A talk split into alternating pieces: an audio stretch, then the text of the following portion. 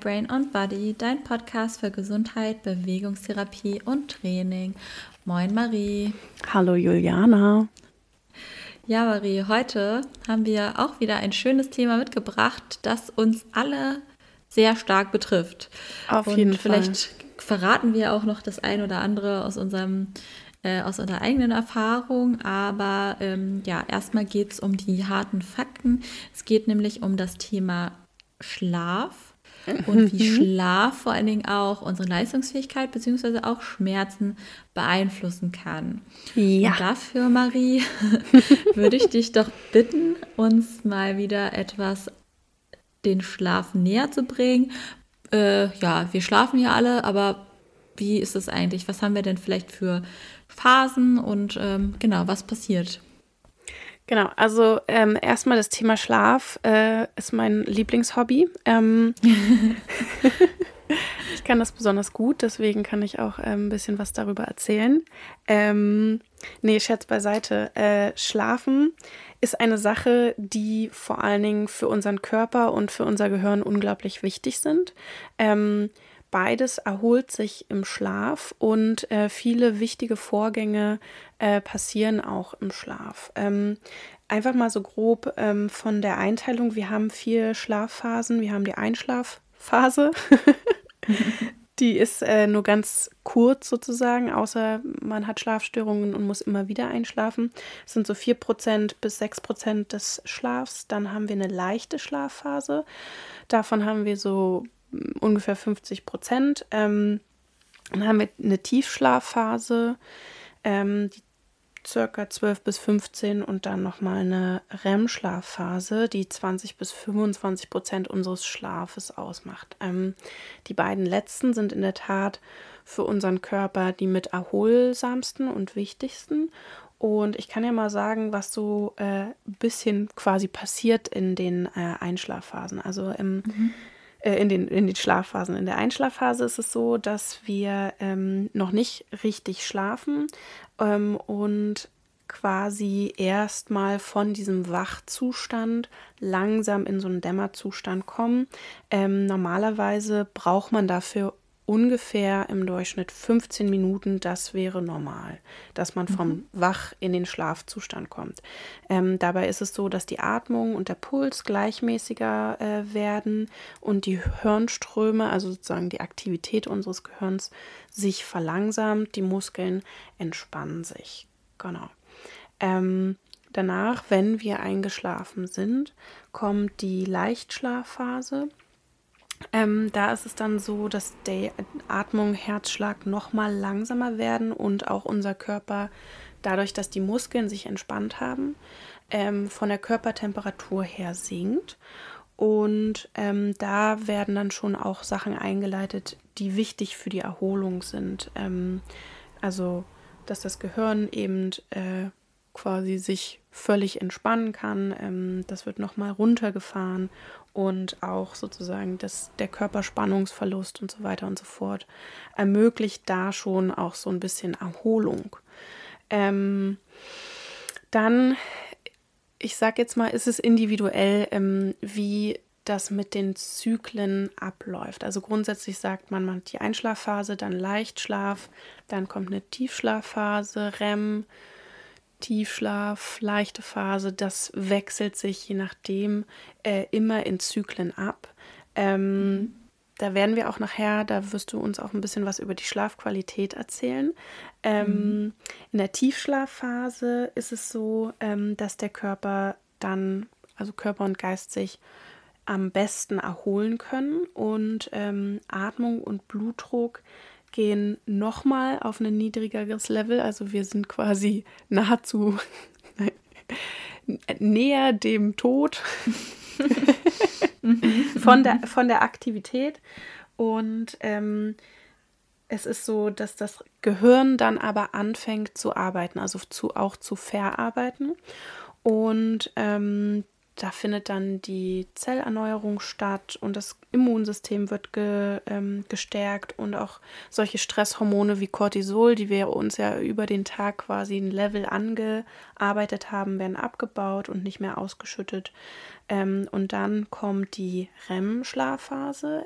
Ähm, REM bedeutet Rapid Eye Movement, das heißt, in der Phase bewegen sich unsere Augen ganz schnell. Ich glaube, schon jeder mhm. hat so mal ein Video gesehen davon, wie das aussieht. Ich finde das immer total ein Horrorfilm oder so. genau, schon auch ein bisschen äh, weird. Ähm, mhm. Und ähm, in dieser Phase wird besonders viel auch Emotionales vom Gehirn verarbeitet. Das heißt, der Körper ist absolut abgeschaltet, auch also in der Tiefschlafphase und ähm, das Gehirn ist sozusagen immer aktiver und da kann es dann sogar so sein, dass die Sachen, die ähm, für uns emotional verarbeitet werden, ähm, sogar den Körper wiederum so ein bisschen zu Bewegung zum Beispiel bringen. Ähm, genau, je nach Schlaflänge äh, ist es natürlich so, ähm, dass man verschieden viele Schlafzyklen hat. Und auch wie gesagt, da ist es so, dass das ein bisschen individueller ist, wie lang sind die, es kommt auf die Schlafqualität an, die Umgebung und so weiter und so fort. Ähm, glaube, wir kennen das alle, dass wenn wir azyklisch aufwachen, also wenn wir jetzt in der Tiefschlafphase oder in der REM-Phase aufwachen, dass man teilweise überhaupt nicht weiß, wo man ist. Mhm. Dass wenn man, der Wecker klingelt und man genau, denkt so, oh, genau. ähm, und äh, da gibt es definitiv ja auch mittlerweile ähm, Möglichkeiten, einerseits seinen Schlaf zu messen und äh, dann auch schlafzyklusgerecht aufzustehen, beziehungsweise auch so ähm, mit Lichtweckern oder sonst irgendwas mhm.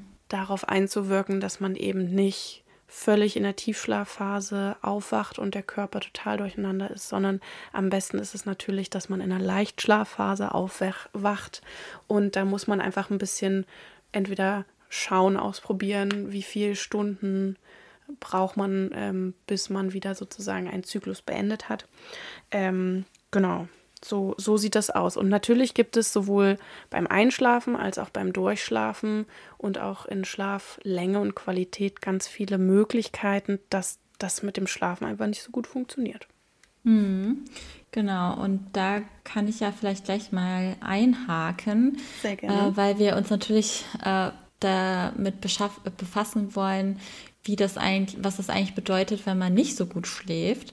Und genau. da habe ich mal geguckt, das RKI ähm, hat da Zahlen dafür, dass tatsächlich äh, 10,4 Prozent der 18- bis 39-jährigen Frauen und 7,6 Prozent der gleichaltrigen Männer äh, dreimal oder häufiger pro Woche von Einschlafschwierigkeiten, ähm, wie sagt man, äh, betroffen sind. Betroffen genau. sind, genau. Ja, und dann auch tatsächlich 17,9 Prozent Frauen und 9,5 Männer von Durchschlafschwierigkeiten betroffen sind. Also es, es, gibt wirklich viele Menschen, würde ich jetzt mal sagen, die Schlafprobleme haben in der einen oder anderen Form, vielleicht auch in der einen oder anderen Lebenslage. Man kann sich natürlich jetzt mal die Frauen, die frisch ein Kind bekommen haben, ist natürlich vielleicht auch noch mal eine andere Geschichte.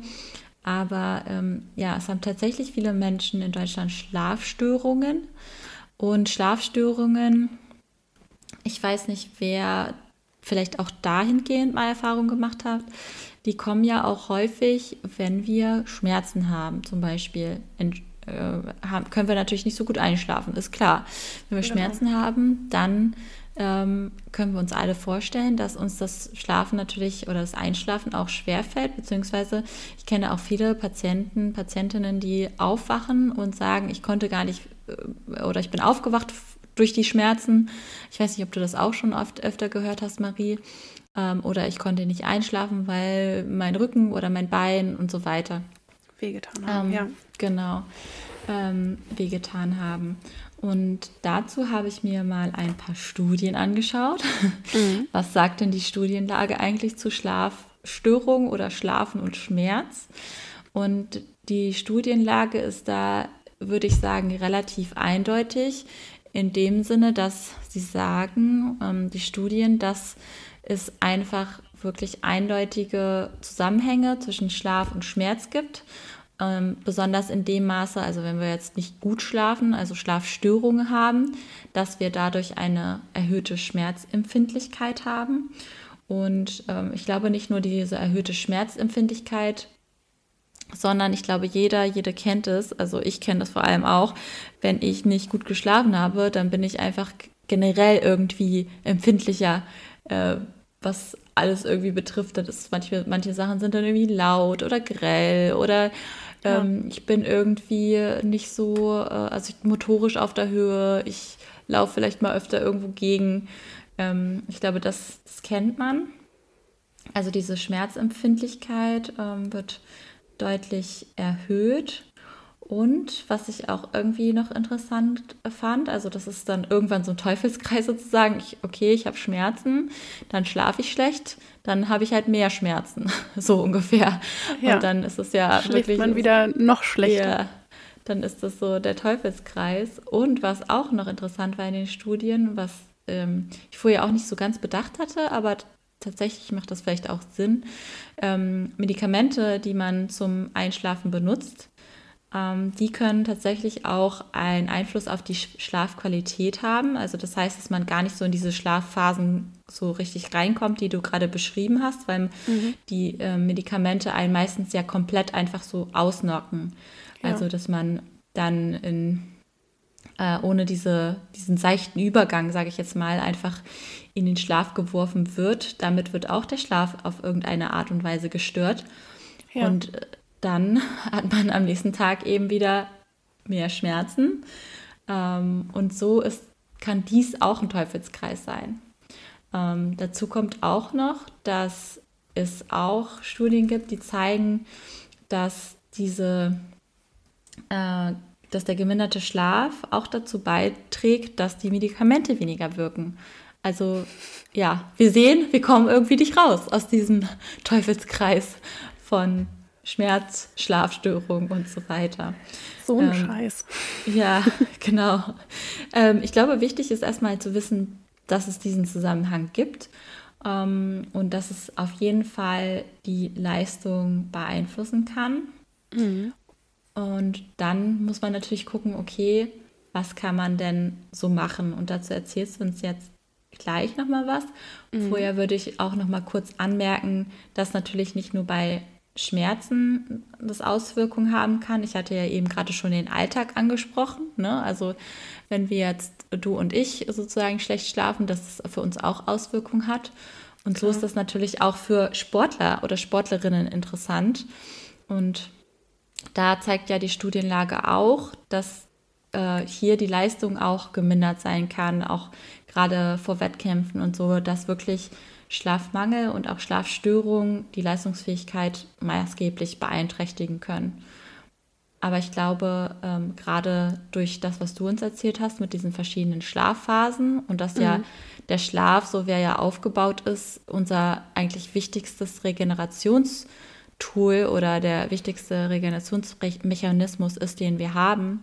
Und wenn wir den eben nicht haben, dann ist irgendwie auch logisch, dass wir nicht unser volles Potenzial, unsere volle Leistung erbringen können. Ja, auf genau. jeden Fall. Also dann, dann, dann fehlt ja quasi die Regeneration und ähm, also Regeneration im weitesten Sinne ähm, vom Gehirn, von den Zellen, von allem. Mhm. Und dass mhm. man dann nicht so ganz rund läuft, im wahrsten Sinne des Wortes, das ähm, ist ja auch irgendwie verständlich. Also ich meine, jeder hatte schon mal eine Nacht, äh, wo, wonach er sich er oder sie sich geredet gefühlt hat. Und selbst wenn man einige Stunden geschlafen hat, ähm, dass ähm, das ein krassen Einfluss auch auf ähm, alle Bereiche hat. Das ähm, hat, glaube ich, schon jeder irgendwie in, äh, erfahren. So. Mhm. Ja, jetzt wollen wir natürlich wissen, okay, Marie, äh, wir schlafen schlecht. Ja. ähm, aber was können wir denn vielleicht tun, damit äh, wir nicht in so einen Teufelskreis reinkommen, beziehungsweise dass wir vielleicht eine optimale Leistungsfähigkeit haben. Also erzähl uns doch mal ein bisschen was zum Thema Schlafhygiene. Genau, also ähm, vielleicht noch mal zu diesem Thema, wenn man schlecht schläft, hat man ja schon mal auch Angst vor dem Einschlafen, weil man weiß, ich kann vielleicht nicht einschlafen und so weiter und so fort. Ähm, das wiederum beeinflusst das Einschlafen und ähm, das sind definitiv Themen, äh, bei denen sollte man auch mit einem Arzt nochmal darüber reden. Einerseits ähm, ärztliche Seite ist da irgendwas in meinem, in meinem Schlafsystem nicht in Ordnung. Also muss ich da vielleicht auch Medikamente nehmen, whatever. Habe ich eine Schlafapnoe oder sonst irgendwas? Also sozusagen wirklich medizinische Gründe, warum das mit dem Schlaf mhm. nicht so richtig klappt. Andererseits würde ich auch da empfehlen, ähm, an der psychischen Seite zu schauen, ob es da einen Grund geben könnte, warum ich nicht einschlafen kann. Und wenn das beides abgeklärt ist und man kerngesund ist und da sozusagen nichts gestört ist in, in sonst einem Sinne, fängt man dann an, ähm, an der Schlafhygiene so ein bisschen zu schauen. Da gibt es einerseits die Möglichkeit vor dem Schlaf ähm, und quasi die Schlafhygiene während des Schlafs. Und ich würde einfach mal vor dem Schlaf anfangen.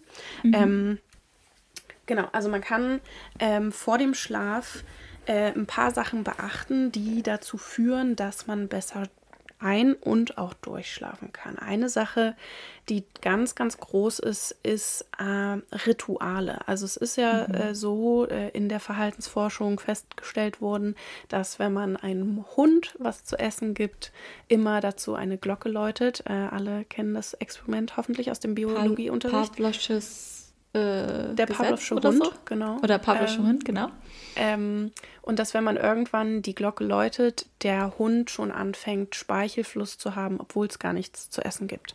Und genauso ist es auch mit unserem Körper. Wir können ähm, durch Rituale unseren Körper dazu bringen, dass er schon mal mehr quasi entspannt und auch mehr ähm, Schlafhormone produziert, indem wir immer gleiche Sachen einbauen. Ähm, einerseits ist es natürlich so, dass wir uns eine Abend, ähm, ein Abendritual überlegen können. Keine Ahnung, man setzt sich an sein Journal, ähm, dann bewegt man sich noch kurz ein bisschen und dann, ähm, weiß nicht, äh, wäscht man sich das Gesicht und geht ins Bett. Das sind sozusagen, das ist so rein vom, vom Verhalten her eine Sache, die man machen könnte, was aber auch richtig gut funktioniert, weil es nochmal ein bisschen sozusagen tiefergehend ist von den, von den Reizen, als jetzt nur ähm, Aktionen und Handlungen, die man macht, ähm, ist zum Beispiel Gerüche mit einzubauen. Oder auch Musik mit einzubauen. Ich bin ja auch so eine Person, ich ähm, kann das manchmal ziemlich schwierig mit dem Einschlafen. Und ähm, mein Freund hat mir neulich so ein ähm, Kräuterkissen geschenkt, was ich mir jetzt immer zum Einschlafen bereitlege. Und ich muss sagen, dass ich das wirklich merke, sobald ich diesen Geruch jetzt habe, also ich habe das schon ein paar Wochen, ähm, ist es so, dass, dass ich merke, ah ja, ich muss jetzt, also dass mein Körper so sagt, okay, jetzt geht's schlafen. ähm, und genauso kann man das auch mit Musik machen. Ähm, andererseits natürlich muss man auch darauf eingehen, dass man einfach eine regelmäßigere Zeit hat, also dass man nicht eine Nacht um 22 Uhr, eine Nacht um 5 Uhr morgens mhm. ins Bett mhm. geht. Und das ist natürlich schwer, wenn man ähm, einen Beruf hat, wo die Arbeitszeiten nicht so fest sind oder wo mhm. man sogar Schichtarbeit ja, machen Schichtdienst muss. ist natürlich sehr schwer. Deswegen ist es auch so, dass Schichtdienst grundsätzlich das Risiko für zum Beispiel äh, chronische Schmerzen erhöht durch diesen Schlafrhythmus, durch diese Schlafrhythmusstörungen. Mhm. Ähm, dann kann man ähm, einerseits verhindern, dass man durch seine Verdauung quasi um den Schlaf gebracht wird. Also man sollte zwei bis drei Stunden vor dem Schlafen nichts Großes mehr essen, sodass sozusagen die Verdauung abgeschlossen ist und der Körper quasi Ruhe hat in der Nacht und da nichts gärt oder rumliegt. Mhm. Ähm, und was man auch beachten sollte, ist, dass man so circa mindestens nach eine Stunde quasi davor nichts mehr emotional Aufreibendes konsumiert im Sinne von Social Media oder ähm, was guckt. Ein Film. Und ja. genau, und auch äh, irgendwie keine krassen Workouts macht, macht, die das Nervensystem hochfahren. Das sind so mhm. Sachen, die man vorher ähm, ja, beachten kann, auch in dieser Zeit, ähm, sich mit keinem ähm, intensiven Licht bestrahlen lassen, was auch für dieses blaue Licht, diese blauen Lichtwellen ähm, zählt, äh, sodass quasi der Organismus allein durch die ähm, Einstrahlung von Licht aktiver wird. Mhm. Genau, und dann ähm, gibt es so ein paar Sachen, die man für sein gutes Ein- und Durchschlafen beachten kann. Einerseits gibt es eine passende Temperatur für den Schlaf. Das wusste ich vorher auch nicht ganz so genau. Also ich wusste, man kann, sollte kälter schlafen, ähm, zwischen 15 und 18 Grad. Das heißt, äh, am besten im ähm, Schlafzimmer auch gar nicht heizen und vielleicht sogar auch das Fenster, Fenster auf. auflassen, weil ich glaube, das ist ja sowieso ganz gut, ne, für die mhm. Luftzirkulation. Genau, ich würde ja auch eigentlich frische Luft. Ich wollte gerade sagen, also weil es kann durchaus sein, dass man auch in der Schlafqualität ähm, Einbußen hat, wenn man nicht genug Frischluft bekommt. Das heißt, wenn man irgendwann wie in so einem, äh, in einem Klassenzimmer irgendwie nur noch verbrauchte Luft einatmet, dann ist es auch so, dass man sich am Morgen wie gerädert fühlen kann. Kann aber auch sein, dass man Schlafapnoe hat, dann unbedingt zum Arzt. Ähm, Genau, und dann äh, sollte man tunlichst vermeiden, dass ähm, elektronische Geräte mit im, ähm, im Schlafzimmer sind. Es gibt da Forschung zu, dass allein die Anwesenheit, also nicht mal die Benutzung, sondern auch die Anwesenheit beispielsweise eines Handys oder eines Tablets ähm, den Schlaf, die Schlafqualität verringern, weil wir in einer gewissen Art und Weise so mit unseren Geräten verbunden sind, dass es uns Energie kostet, nicht ans Handy zu gehen. Also das mhm. fand ich irgendwie richtig krass, das äh, zu hören. Erschreckend, ja. Auf jeden Fall, also allein die Anwesenheit, das ist schon, schon mhm. krass. Ähm, und, und dann, da musste ich direkt dran denken, sorry, wenn ich dich unterbreche, ja. dass ich ja immer, also ich habe mein Handy als Wecker im Prinzip. Und ich glaube, mhm, das haben sehr, ja. sehr, sehr viele Menschen so. Ich auch. Ähm, ja. ja. Und da ist wirklich die Frage, vielleicht sollte sich, man sich mal einen externen Wecker besorgen. Einen kleinen ja. analogen Wecker vielleicht. Aber da habe ich immer Angst, dass das nicht funktioniert.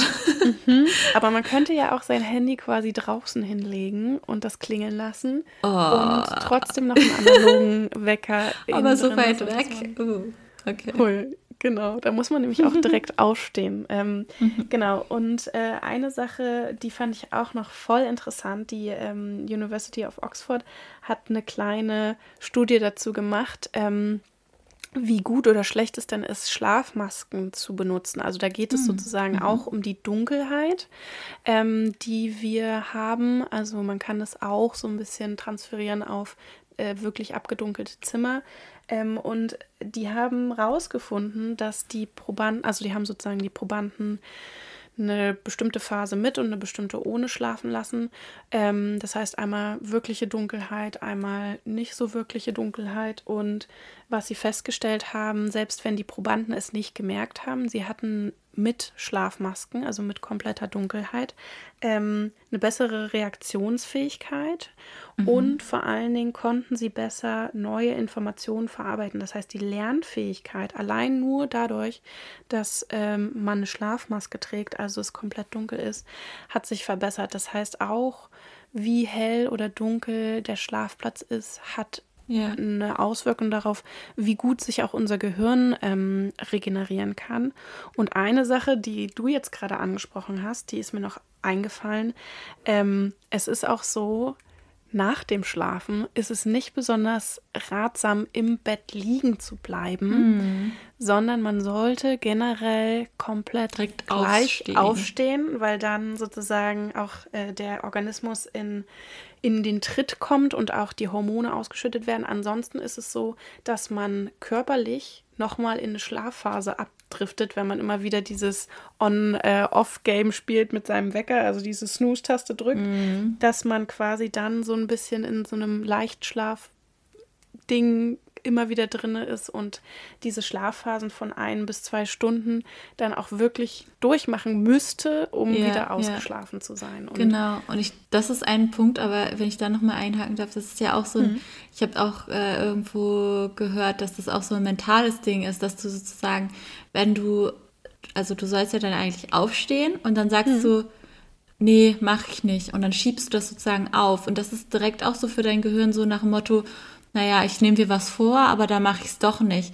Und das ja. trainiert dein Gehirn ja auch zu sagen, okay, äh, naja, wenn ich es nicht mache, ist auch nicht so schlimm. Also auch so für das mentale Game, sage ich jetzt mal, mhm. ist es auch nicht so gut, äh, diese Snooze-Taste immer zu drücken und seinen ähm, Körper oder sein Gehirn so zu trainieren, so nach dem Motto, naja, ich muss das nicht machen. So, also nicht die Routinen einzuhalten sozusagen. Ne? Ja. auf jeden Fall. Also ich muss sagen, äh, ich bin glücklicherweise jemand, der morgens aufwacht und immer im Bett steht. Also ich bin da so. Ja, ich auch. und jetzt mache ich mir mal den ersten Kaffee. Also ich kriege dann immer ein bisschen so Hummeln im Hintern. Das ähm, ist ganz gut.